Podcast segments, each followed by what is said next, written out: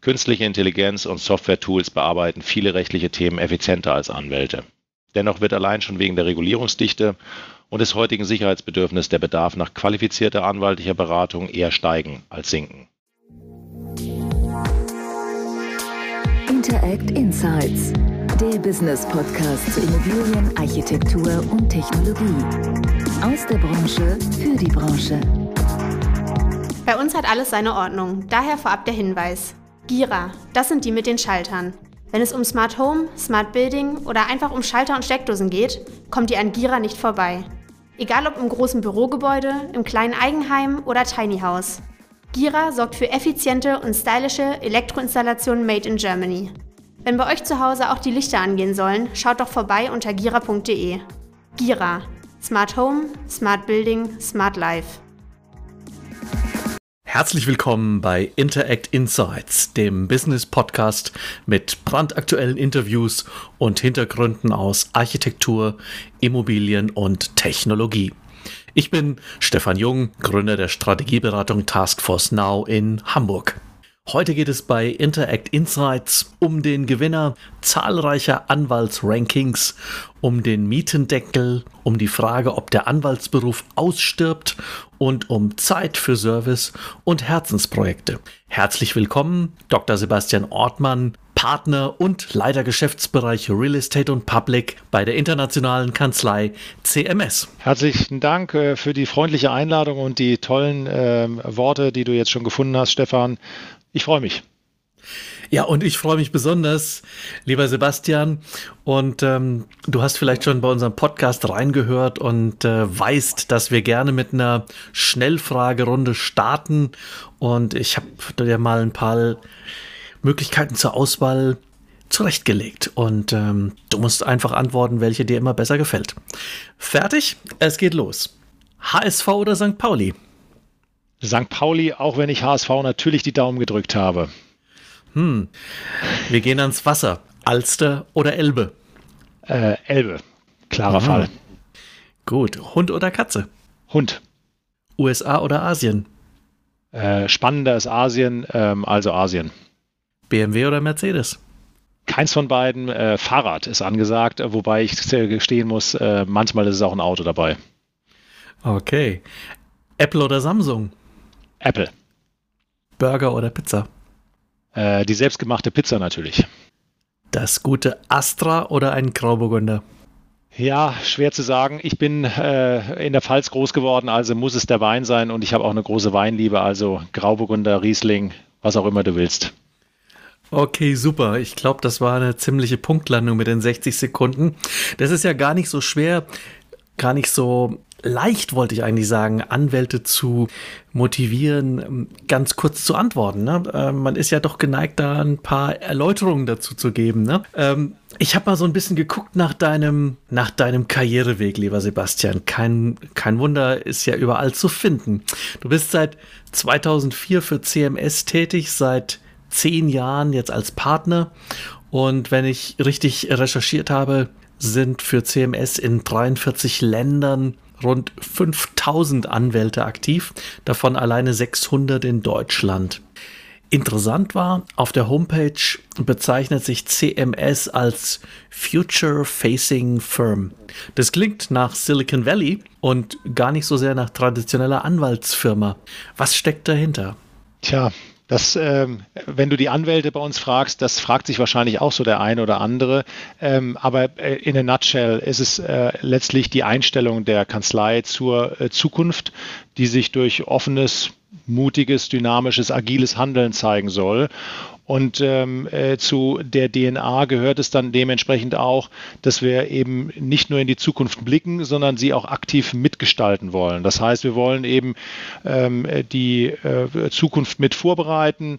Ähm, äh, die Schnelllebigkeit unserer Welt zeigt, dass wir gerade in, der, in den globalen Veränderungen ja doch eine gewisse Antizipationskraft benötigen ähm, und ähm, dort eben mit den jeweiligen äh, Problemstellungen dann auch auf die eingehen können. Und das zeigt sich jetzt an konkreten Beispielen mal, ähm, weil du es genannt hattest, Silicon Valley. Wir sitzen zwar nicht in Silicon Valley, aber wir haben uns zusammengetan, zum Beispiel mit einer US-amerikanischen Kanzlei äh, Cooley und einer äh, Kanzlei aus äh, Asien, insbesondere Singapur, Raja und Tan, äh, und haben zusammen eine Kooperationsplattform äh, jetzt gegründet, die nennt sich Loople die ähm, ähm, im Prinzip im besten Geiste einer ähm, IT-Plattform ähm, für äh, die Mandanten äh, da sein soll und für Rechtsanwälte, nicht nur für CMS, Cooley, äh, Raja und Tan, sondern eben für alle Anwälte dieser Welt und das Arbeiten mit Anwälten und mit den Mandanten vereinfachen soll. Im Prinzip herzlich vorstellen,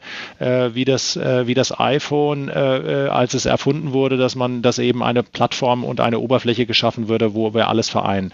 Das Gleiche gilt, wenn man es national betrachtet, vielleicht etwas nationaler zieht, die Automobilbranche, die ist im Moment sehr gebeutelt dadurch, dass wir äh, die äh, Antriebsmotoren äh, sich verändern von dem klassischen, unserem, sag mal, sehr in Deutschland ja geprägten ähm, Benzinmotoren und Dieselmotoren hin zu Elektromotoren. Und das Auto wird mehr zum fahrenden Smartphone, als mhm. dass man über ein Auto redet. Und da beraten wir zum Beispiel gerade bei VW, VW bei der, Gener, bei der, bei der Gestaltung einer einer neuen Einheit, äh, die sich um die Softwareentwicklung, um das Herzstück, das künftige Herzstück des Autos kümmern mhm. wird. Und die Frage ist, wie schaffe ich eigentlich Innovation in einem Unternehmen? Und das sind, da sind die ganzen Rahmenbedingungen mit dabei. Und das trifft übrigens auch auf die Immobilienbranche zu, äh, die sich mit diesem Thema sehr verstärkt aktuell beschäftigt, aber auch noch beschäftigen wird. Wir haben seit über fünf Jahren ähm, äh, unterstützen wir äh, als Partner den ähm, gemeinsam mit Blackprint Partner deren Accelerator-Programm, das heißt dem einem, einem, Digitalis ein, einem Programm für die Digitalisierung der Immobilienbranche, wo letztlich junge Unternehmen ähm, äh, gefördert werden sollen, die sich mit dem Thema Digitalisierung der Immobilienbranche beschäftigen, wo wir erste, selbst erste Erfahrungen sammeln wollten mit Accelerator-Programmen, äh, mit den Erfahrungen Erfahrung, wie, wie arbeiten eigentlich junge Unternehmen mit, mit etablierten Unternehmen zusammen, wie schaffe ich Innovation äh, und all das sind Themen, mit denen wir uns beschäftigen und deswegen der Claim Future Facing Firm, äh, den wir uns da gesetzt haben. Ja, mega spannend. Also du hast jetzt von Plattform gesprochen. Das ist ja in der Tat das Schlagwort schlechthin. Und statt äh, Wissen für sich selbst zu behalten, Wissen zu teilen, das ist natürlich eine, eine echte Disruption in dieser Branche. Ähm, lass uns nochmal bei dem Thema bleiben. Ich habe auch die Aussage gefunden, dass äh, ihr mit dem Next Generation Mindset agiert. Ähm, vieles davon hast du vielleicht gerade eben schon erklärt. Wie muss ich mir das vorstellen? Merkst du das in deinem Alltag? Verändert sich das? Ja, ich muss sagen, ähm, ich bin jetzt seit 15 Jahren circa Anwalt, ähm, ein bisschen mehr.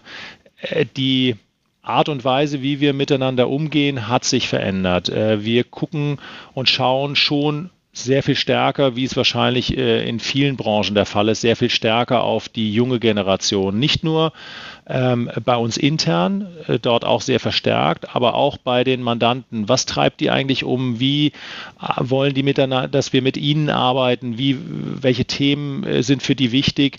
Ähm, und äh, wenn man jetzt mal einen internen Blick wieder nimmt, äh, dann sind das solche Themen wie, ähm, dass wir uns mit, ähm, mit einer sogenannten Einheit Smart Solutions, wie sie uns bei uns heißt, äh, beschäftigen, die also, wo wir also mit ähm, äh, Wirtschaftsjuristen zusammenarbeiten, Betriebswirten, Programmierern und an innovativen Lösungen arbeiten, um ähm, die interne Prozesse zu optimieren einerseits, aber auch, äh, dass wir eben Tools entwickeln, die bei Mandanten ankommen.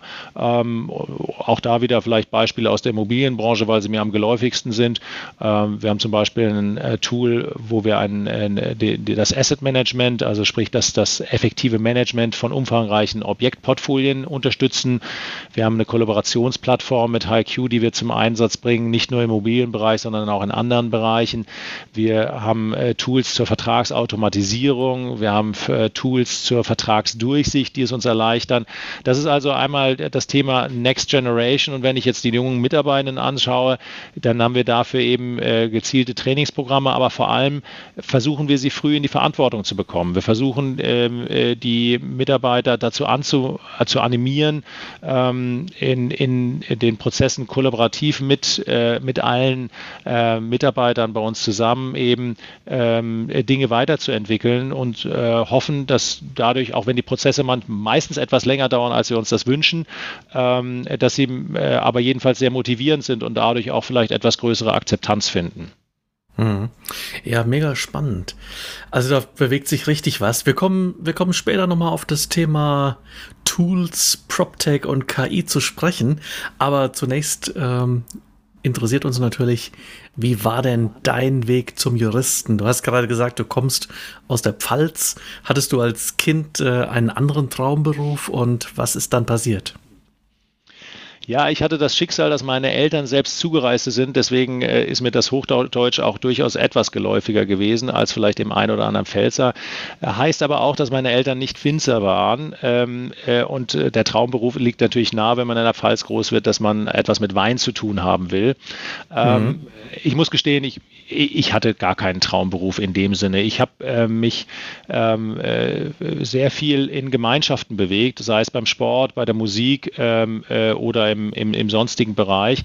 Und das hat mir immer sehr gefallen, mit Menschen zu tun zu haben. Und darüber hinaus haben mir ähm, wirtschaftliche Zusammenhänge immer sehr, haben mich immer sehr interessiert, sodass ich immer geschwankt habe, hm, studierst du jetzt nun äh, vielleicht Jura oder vielleicht doch Volkswirtschaft oder Be Betriebswirtschaftslehre. Und letztlich war es der Zufall, der mich dann dazu gebracht hat, äh, dass ich dann doch bei Jura gelandet bin, weil ich dann mit äh, ähm, ein, zwei Vorlesungen mit einem Freund besucht habe und äh, die waren in der Diskussion so spannend und da konnte man auch gleich als Schüler schon so mitmachen, dass man gesagt hat, das ist doch irgendwie was, wo, wo du mit dich mit beteiligen kannst und was mhm. du dir mhm. vorstellen kannst. Und so ist es letztlich gekommen, dass ich Jura studiert habe und ähm, das wirtschaftliche Interesse hat mich nie losgelassen. Ich habe ähm, VWL und BWL Vorlesungen parallel immer besucht, äh, weil mich das einfach interessiert hat. Äh, auch so, so unspannende Themen wie Buchhaltung und, äh, und, und, und äh, Buchführung und, und solche Dinge, was dazu auch dazu geführt hat, dass ich in dem Bereich auch promoviert habe, also im Bilanzierungsbereich. Und ähm, habe auch immer die Praktika mir so gewählt, dass ich eben letztlich mehr an der Schnittstelle zu den wirtschaftsberatenden Themen, will ich mal sagen, äh, gesucht habe. Und das mhm. äh, lässt mich bis heute nicht los. Ich finde das immer noch das Spannendste, dass man eben äh, das juristische Handwerkszeug dort einbringt, wo man eben mit Menschenärzten zusammenarbeitet und zum anderen eben auch mit, ähm, äh, mit wirtschaftlichen Zusammenhängen äh, etwas zu tun hat, äh, die ähm, letztlich unser, unser Leben ja mitbestimmen. Klingt, klingt nach alles richtig gemacht. Wunderbar. Dann lass uns doch mal, lass uns doch mal gleich ein bisschen in das Transaktionsgeschehen Immobilien eintauchen. Ähm, die Umsätze bei den Immobilienverkäufen haben sich ja reduziert. Geschwindigkeit hat ein bisschen abgenommen. Wie wirkt sich das auf deine Arbeit aus? Ist es, ist es ruhiger geworden oder hat sich's, was ist passiert? Ich glaube, das ist eine sehr individuelle äh, Betrachtung, die ich jetzt von mir geben kann. Also ja, ich gebe dir recht, ist, äh, die, die Umsätze ähm, im Immobilientransaktionsgeschehen ähm, haben sich äh, sehr deutlich reduziert im, in dem ersten Halbjahr. Gleichwohl ist es bei mir so geblieben, äh, wie es vorher auch war. Wir haben hier sehr viele Transaktionen, äh, insbesondere Cross-Border-Transaktionen, wie wir sie nennen. Das heißt also Transaktionen, wo wir ähm, ähm Verkäufer oder Käufer bei, einem, bei dem Erwerb eines Portfolios, was grenzüberschreitend äh, sich äh, aufstellt, äh, begleiten. Äh, und da sehen wir doch sehr großes Interesse an vielen Assetklassen, die wir äh, begleiten. Also zum Beispiel Logistik ist ein absolut heißer Renner im Moment ähm, mhm. und in den letzten ein, zwei Jahren. Ähm, äh, insoweit kann ich von mir persönlich gar nicht sagen, dass es weniger geworden ist. Ähm, aber äh, ja, man merkt schon, dass es an manchen Stellen vielleicht etwas, etwas, etwas ruhiger war in den, in den äh, ersten Monaten. Ähm, ich habe aber den Eindruck, dass da, da, jetzt auch wieder eine ganze Welle auf uns zukommen wird, äh, wie mhm. das wieder mhm. sich, sich, sich äh, aufstellen wird. Ja, ist interessant. Also einige sprechen ja davon, es gibt einfach im Moment nur Produktknappheit, aber dennoch unglaublichen Anlagewunsch. Also vielleicht löst sich der Knoten und es geht wieder richtig doll los. Ähm, dass es bei dir nicht ruhig ist, das haben wir gestern erlebt, weil da hatten wir eigentlich unseren Aufnahmetermin vorgesehen und wegen einer Beurkundung in letzter Minute nochmal verschoben. Sag mal, ist es denn wirklich so, dass bei, bei großen Deals es in der in den letzten Stunden oftmals nochmal hektisch wird. Und woran liegt es? Ja, also erstmal vielen Dank, dass wir es verschieben konnten. Ja, wir haben gestern, äh, das klingt jetzt wieder so blöd, äh, wenn man das sagt, aber wir haben dann gestern Nacht um halb äh, drei, glaube ich, äh, dann die Unterschriften wurden dann ausgetauscht. Ähm, äh, da äh, fragt man sich ja in der Tat, warum muss das so sein? Ähm, mhm. wenn ich es jetzt mal so sagen will, ich glaube, es, ist, äh, es liegt in der Natur des Menschen. Äh, die Natur des Menschen ist so, dass man äh, sich also mal, über Monate hinweg mit einem Thema beschäftigt. Natürlich sind dann immer mal so Zwischendeadlines mit drin, die, die dazu führen, dass man auch ein bisschen schneller an manchen Stellen arbeitet und intensiver. Aber man, man tut eben dann doch erst oder es, es, es beschäftigen sich dann doch in der, in der nötigen Tiefe dann vielleicht die Leute dann erst immer so ein bisschen auf den letzten Drücker und dann kommen einem eben nochmal Ideen. Äh, so und, und von gestern kann ich nur sagen, woran lag ist. Ähm, ja, wir hatten eben ganz viele internationale Parteien dabei. Weiß nicht, in, in, wir waren mit Kollegen aus, aus Polen, aus England, aus Luxemburg, aus Spanien und aus Deutschland äh, daran beteiligt. Und ähm, dahinter standen nochmal äh, äh, mehr Investoren, die wiederum ihrerseits ähm, äh, beteiligt waren. Und das Gleiche galt wiederum äh, auf der anderen Seite auch mit dem gleichen Setup, sodass man sich vorstellen, leicht vorstellen kann, dass äh, dem einen oder anderen dann doch nochmal eine Idee kommt, dies oder jenes zu ändern oder vielleicht, ach Mensch, mir ist noch aufgefallen, wir haben das noch nicht berücksichtigt oder jenes noch nicht berücksichtigt. Also mhm. letztlich, ist es, letztlich ist es die Komplexität, die dazu führt, dass man es eben von vornherein nicht bis zu Ende ich will, ich will jetzt keinem da die Schuld zuschieben, sondern das ist etwas, was ganz menschlich ist. Man kann es erst richtig durchdenken, wenn man es alles vor Augen hat. Und es ist im Prinzip wie beim Bau auch. Ähm, das, was wir uns durch, durch das sogenannte BIM vorstellen, also ein Plan, was im Prinzip alles vorwegnimmt. Äh, und erst dann legen wir so richtig los. Das ist im Prinzip äh, bei der Arbeit, die wir haben, auch so. Wir versuchen es immer schon als Transaktionsmanager und Prozessoptimierer und die wir auch als Anwälte im Prinzip wahrgenommen werden, die Dinge sehr voranzunehmen und äh, auf alle Bausteine und auf alle Fallstellen hinzuweisen, die da noch kommen könnten. Letztlich kommt dann aber doch immer noch mal was Unvorhergesehenes dazu, was mhm. dann dazu führt, dass man dann eben noch mal in eine gewisse Hektik ausartet äh, oder, oder eben auf Dinge noch mal warten muss, die dann, die dann noch kommen werden. Meistens hat es aber dann immer noch geklappt. Also von daher, genau. äh, es, es kommt eigentlich immer ein befriedigendes Ende dazu. Gleich Nachfrage bei dem Stichwort Hektik. Ähm, wir erleben ja seit Jahrzehnten den berühmten Jahresendspurt im letzten Quartal. Und ich weiß auch aus meiner eigenen Tätigkeit, dass man sich immer vornimmt, nächstes Jahr wollen wir das unbedingt vermeiden. Das wollen wir jetzt ordentlich aufs Jahr verteilen und dann passiert es doch immer wieder. Ist es der gleiche Grund? Und Nachfrage, wie wird es 2021? Was ist deine Prognose?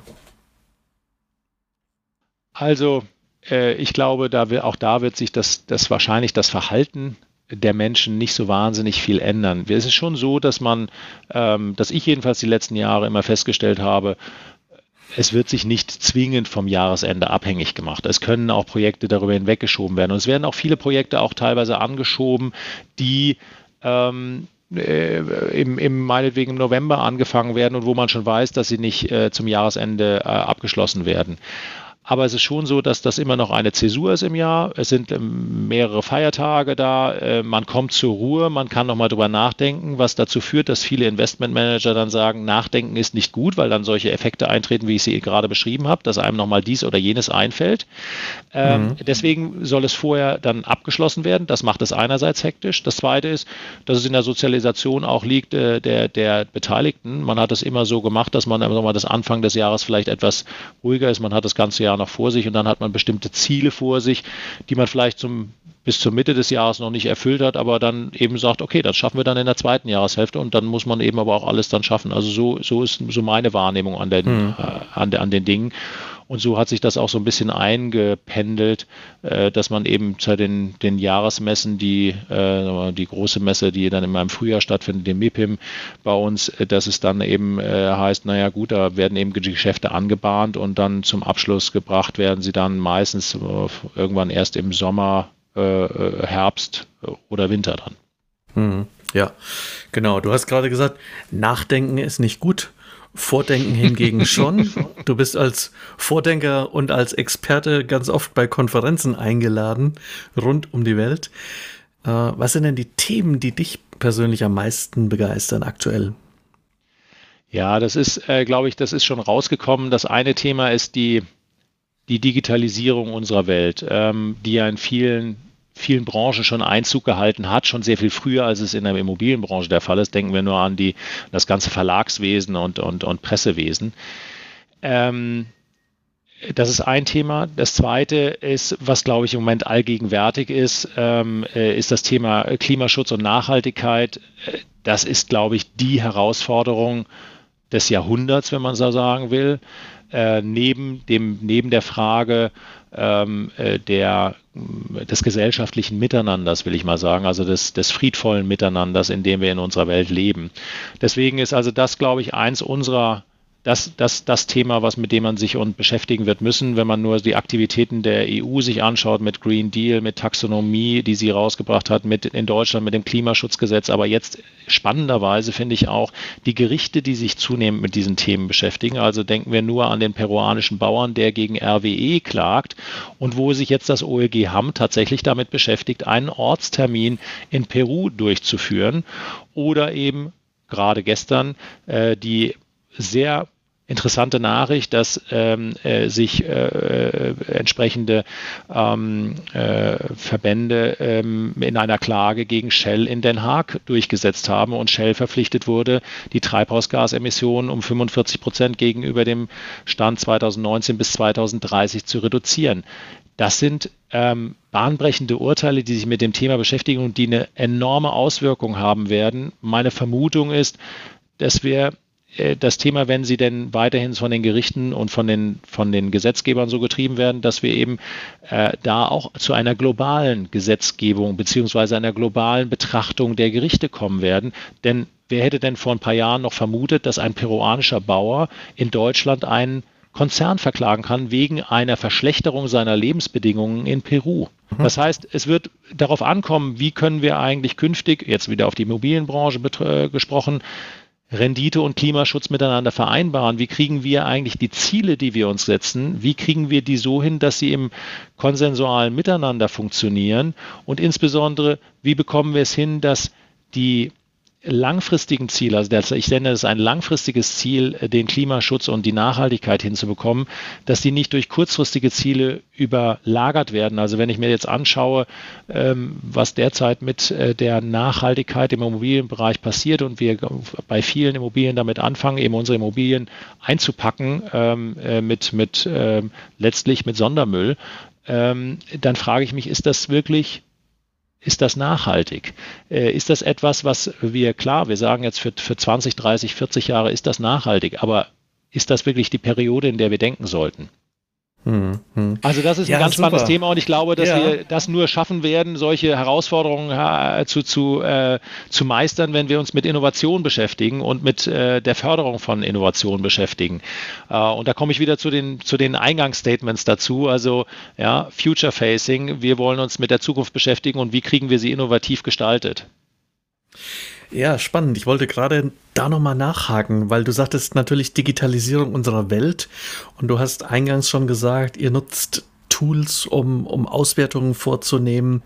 Wenn wir dann jetzt mal diese Sachen zusammenziehen, Digitalisierung, PropTech, künstliche Intelligenz, ähm, dann sehen wir ja auch, dass die künstliche Intelligenz Verträge und Fälle tausendmal schneller analysiert als so mancher Anwalt.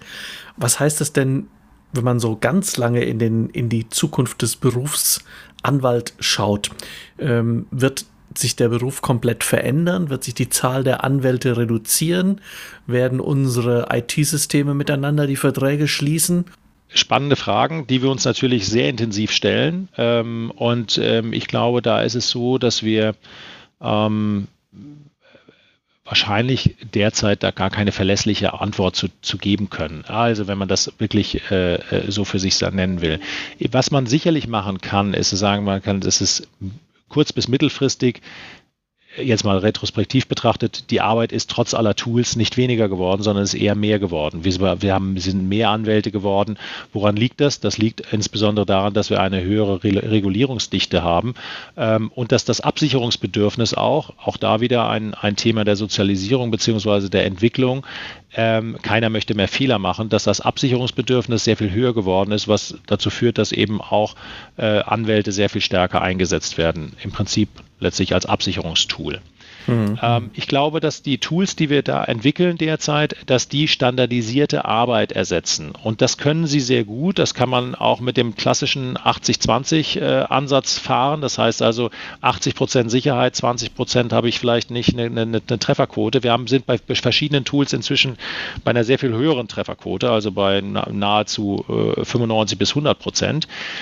Aber gleichwohl bleibt ein gewisses äh, Unsicherheitsmanko da, was wir dann eben händisch nacharbeiten. Das heißt, äh, das muss man Fairness halber, der Fairness halber sagen. Ähm, gleichwohl nimmt es uns eben viel Arbeit weg, äh, äh vielleicht auch lästig betrachtete Arbeit, die mhm. uns dann wieder die Zeit gibt, uns mit qualitativ hochwertigere Arbeit zu beschäftigen, ähm, will heißen, auch einen Mehrwert zu schaffen für unseren Mandanten. Denn einem Mandanten ist nicht daran gedient, dass wir irgendwie 1000 äh, Vertriebsverträge uns durchsehen oder 1000 Mietverträge uns durchsehen auf bestimmte Klauseln, sondern das kann tatsächlich ein Tool sehr viel besser und sehr viel schneller machen, als wir das können. Ähm, und äh, der Mandant will dann von uns aber das Judgment haben, dass die, die letztlich die, ähm, den Rat haben, was, sollen wir, was soll er eigentlich mit diesem Ergebnis anfangen? Und das kann derzeit jedenfalls ein solches Tool noch nicht, äh, sondern es ist eben so, dass dieses, ähm, äh, dass das noch eines, einer, einer gewissen komplexeren Betrachtungsweise bedarf, die eben auch einzelfallbezogen ist. Und da wird es, glaube ich, noch relativ lange dauern, bis solche ähm, bis solche Dinge dann tatsächlich durch ähm, IT-gestützte Tools ersetzt werden.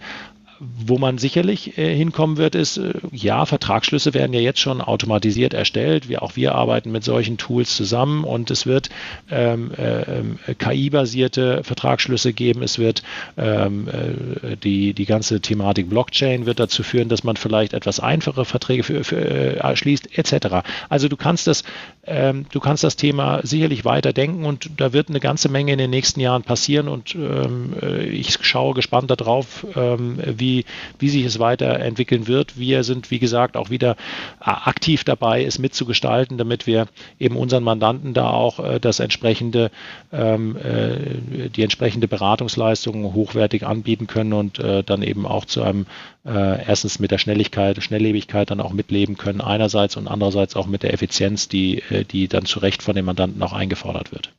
Ja, also das gilt es wirklich zu beobachten sehr, sehr spannende Veränderungen, die da, die da passieren.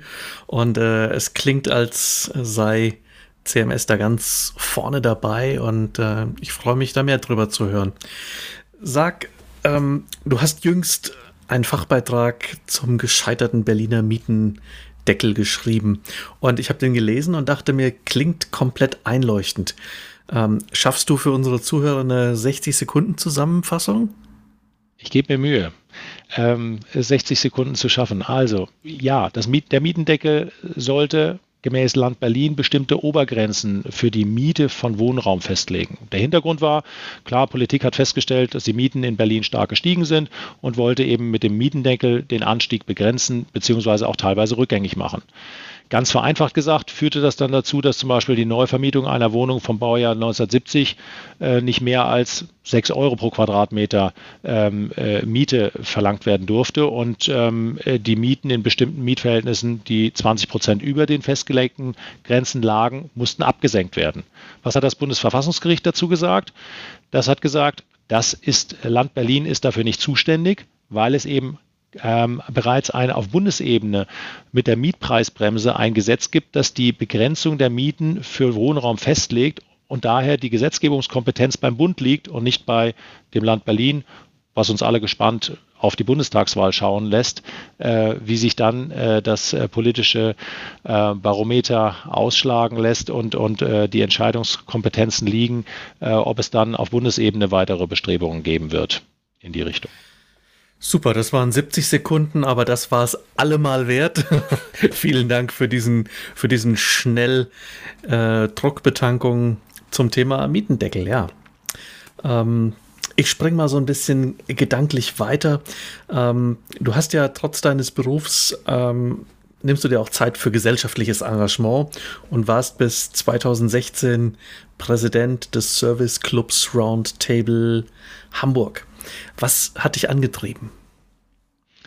Also angetrieben hat mich, also es war natürlich nur ein, ein Tisch des Service-Clubs, aber, aber ein, ein Antrieb ist äh, ganz klar wieder das Thema, was ich schon gesagt hatte.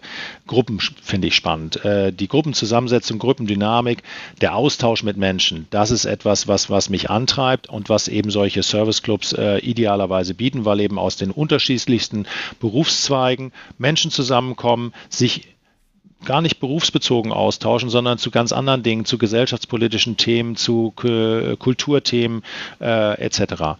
Und dann ist natürlich immer äh, neben diesem Blick über den Tellerrand ähm, natürlich auch immer etwa das dabei, dass man etwas zurückgeben äh, will, weil ehrlicherweise ähm, äh, ich mir durchaus bewusst bin, dass, in welch privilegierter Lage ähm, ich einerseits aufgewachsen bin und, und jetzt auch hier arbeiten darf.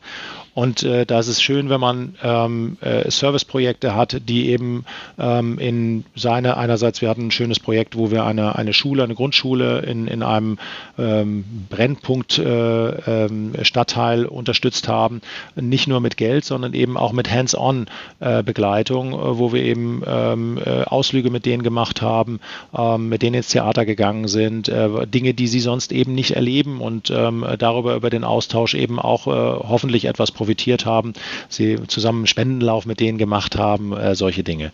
Und das äh, führe ich im, im, Übrigen auch fort, weil bei, bei Roundtable muss man ja mit 40 äh, offiziell jedenfalls raus, äh, in einer etwas anderen Form, hält mich immer noch gebannt äh, bei den äh, Hamburger Goldkehlchen, einem ähm, Chor von 70 Männern, keiner kann singen, ähm, wo wir solch äh, ganz verrückte Menschen dabei haben, die eben mit viel Leidenschaft dabei sind. Und wir haben äh, vor Corona noch ähm, im Stadtpark vor 5000 Menschen äh, gesungen, ähm, äh, obwohl keiner von uns wirklich singen kann. Ähm, und es war eine solche Gänsehautstimmung, die wir da ähm, gemeinsam mit dem Publikum zustande gebracht haben. Das war wirklich äh, faszinierend und haben dabei eben auch noch wieder was Gutes gemacht. Äh, wir haben nämlich für die Hamburger Tafel gesammelt und haben haben äh, dadurch einen der neuen Lieferwagen finanzieren können mit 35.000 Euro, der da an dem Abend zusammenkam. Das heißt, es zeigt eben, dass man mit viel Enthusiasmus, Leidenschaft, ein bisschen Verrücktheit äh, viele Dinge in der Welt bewegen kann und äh, wenn man da die Dinge positiv angeht und sich gemeinsam zusammentut. Und das, das sind Dinge, die mich faszinieren. Ja, toll. Also ich glaube, der Gründer von Roundtable mit seinem Wahlspruch Adapt, Adopt, Improve äh, hätte das alles sehr, sehr gut gefallen, was ihr dort gemacht habt. Äh, ich selbst äh, war bei Roundtable Frankfurt eine ganze Zeit lang aktiv und kann nur bestätigen, es ist eben nicht nur das Scheckbuch zücken, sondern es ist ganz oft eben tatsächlich hands-on helfen, anpacken und äh, das macht es wirklich einfach auch zu einer, zu einer Herzensangelegenheit, so wie du es beschrieben hast. Großartig. Ähm, ja, sprechen wir nochmal über, ne über Netzwerken im Allgemeinen. Hamburg gilt ja als Stadt der Business Clubs. Wie wichtig ist es für euch, hier präsent zu sein und euch zu vernetzen? Also Vernetzung ist, äh, ist das A und O in unserem Beruf, ähm, äh, neben der fachlichen Expertise, die wir natürlich mitbringen müssen ähm, ist, ist es entscheidend und äh, ehrlicherweise auch zunehmend gefragter, dass man eben die Verbindung herstellen kann, einen, einen äh, mal einen schnellen Draht äh, zu, zu einer äh, Behörde, zu einer Stadt, zu einer ähm, äh, zum, zum Finanzministerium, aber auch zu anderen Parteien herstellen kann, um mal äh, etwas auf, auf äh, in Anführungsstrichen nicht Gesprächsbasis äh, vielleicht auch mal ähm, zu, miteinander zu besprechen. Mhm. Ähm, das ist ganz wichtig und dazu gehören auch ähm, äh, die Business Clubs, äh, die dazu wesentlich beitragen mein Eindruck, wenn ich das so sagen darf, der ist ähm, so, ich, ich schätze diese Einrichtung sehr, bin, äh, gehe da auch gerne hin. Äh, mein Eindruck ist, dass die Attraktivität gleichwohl für die, für die Jüngeren so ein bisschen an manchen Stellen jedenfalls gebrochen ist, weil man das so ein bisschen als anachronistisch äh, wahrnimmt und die Begeisterung, sich vielleicht abends äh, oder an manchen Stellen dann noch mit äh, zu beschäftigen, etwas nachgelassen hat, was ich schade finde, weil, weil man über das äh, reine Netzwerken hinaus eben auch immer seinen, seinen Blick Blickwinkel äh, ähm, nochmal erweitern kann. Und ähm, äh, da kann man eigentlich nur alle ermutigen, ähm, aufeinander zuzugehen, äh, diese, diese äh, Netzwerke auch zu nutzen, ähm, über, wie gesagt, die immer wichtiger werdende auch fachliche Kompetenz, äh, wo wir merken, dass wir, dass, dass, die, dass vielleicht mal der, das Mandat wird eben nicht mehr auf dem, auf dem Golfplatz vergeben äh, oder nur noch selten, sondern es wird eben ganz, ganz häufig äh, ist es so, dass man eben über die fachliche Kompetenz sich empfiehlt aus anderen mhm. Projekten und sich da mit einbringen kann. Aber wie gesagt, ähm, für, den, für die Mandanten ist es äh, dennoch wichtig, dass man äh, das entsprechende Netzwerk mitbringt. Ja, klasse. Ich darf jetzt schon mal von unserer Rotonda Business Club Managerin hier in Hamburg, Tina Morgenstern, dir eine herzliche Einladung aussprechen, denn äh, Rotonda ist wahrscheinlich der Future Facing Business Club.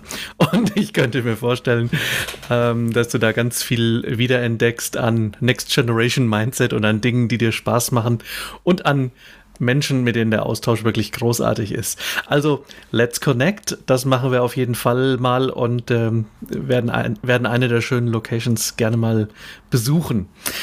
Lass uns, ja, toll. Also, ich freue mich drauf. Ähm, wie entspannst du denn, wenn es mal nicht um Beton, Stahl und Glas, um Immobilie geht? Du hast schon ein bisschen was von deinen Hobbys angedeutet. Gibt es da noch was? Ja, ich hatte ja schon erwähnt, also das äh, Singen fehlt mir im Moment sehr, weil es tatsächlich den Kopf frei macht. Ähm, äh, Hockey spiele ich seit Kindheit an. Äh, das ist ein, ein, eine fantastische Gelegenheit, den Kopf frei zu kriegen.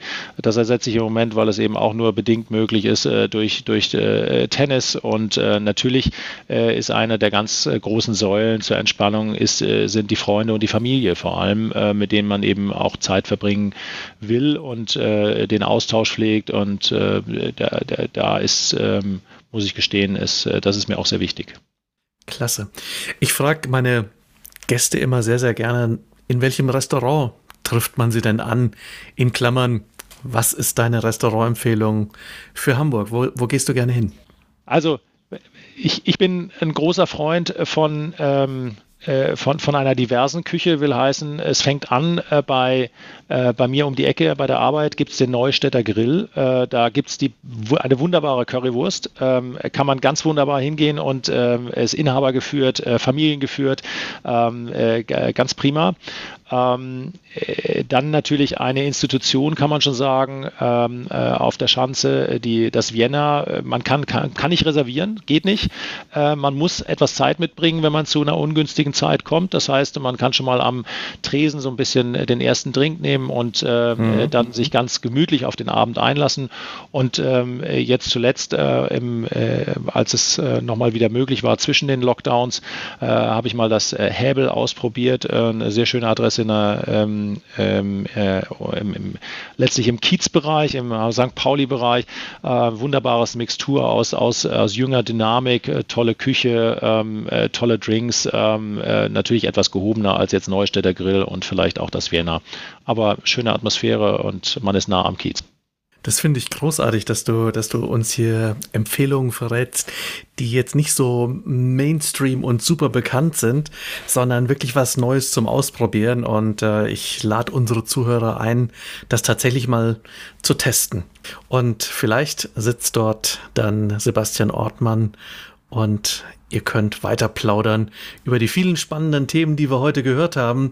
Vom peruanischen Bauern über die Regulierungsdichte bis hin zu KI, die Verträge selbst abschließen wird und trotzdem eine Menge, Menge Arbeit, die bei Sebastian Ortmann trotzdem übrig geblieben ist.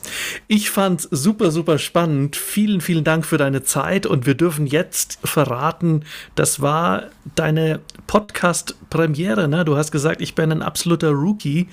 Mensch, wie toll, dass du bei uns als allererstes in den Podcast gekommen bist. Ich bin sicher, nun werden die Telefone nicht mehr stillstehen und alle wollen dich haben. Wir haben es als Erste geschafft und dafür sage ich ganz, ganz herzlichen Dank, lieber Sebastian. Herzlichen Dank an dich, äh, Stefan, für die, das freundliche Durchführen durch den Podcast. Und in der Tat, es ist mein erster gewesen und hat mir sehr viel Spaß gemacht. Äh, von daher freue ich mich, äh, wenn es dann irgendwann mal nochmal ein Revival geben sollte. Äh, ansonsten äh, herzlichen Dank dafür. Klasse. Ja, liebe Zuhörer, nächsten Freitag begrüßen wir euch an gleicher Stelle mit einem weiteren spannenden Gast. Freut euch auf ein anregendes Gespräch. Und wenn ihr mehr wissen wollt, findet ihr unsere Homepage unter www.interakt.network. Ich wünsche euch im Namen des gesamten Teams mal wieder ein schönes Wochenende. Haltet noch Abstand, genießt die Biergärten und bleibt gesund. Euer Stefan Jung. Interact Insights, der Business Podcast zu Immobilien, Architektur und Technologie. Aus der Branche für die Branche.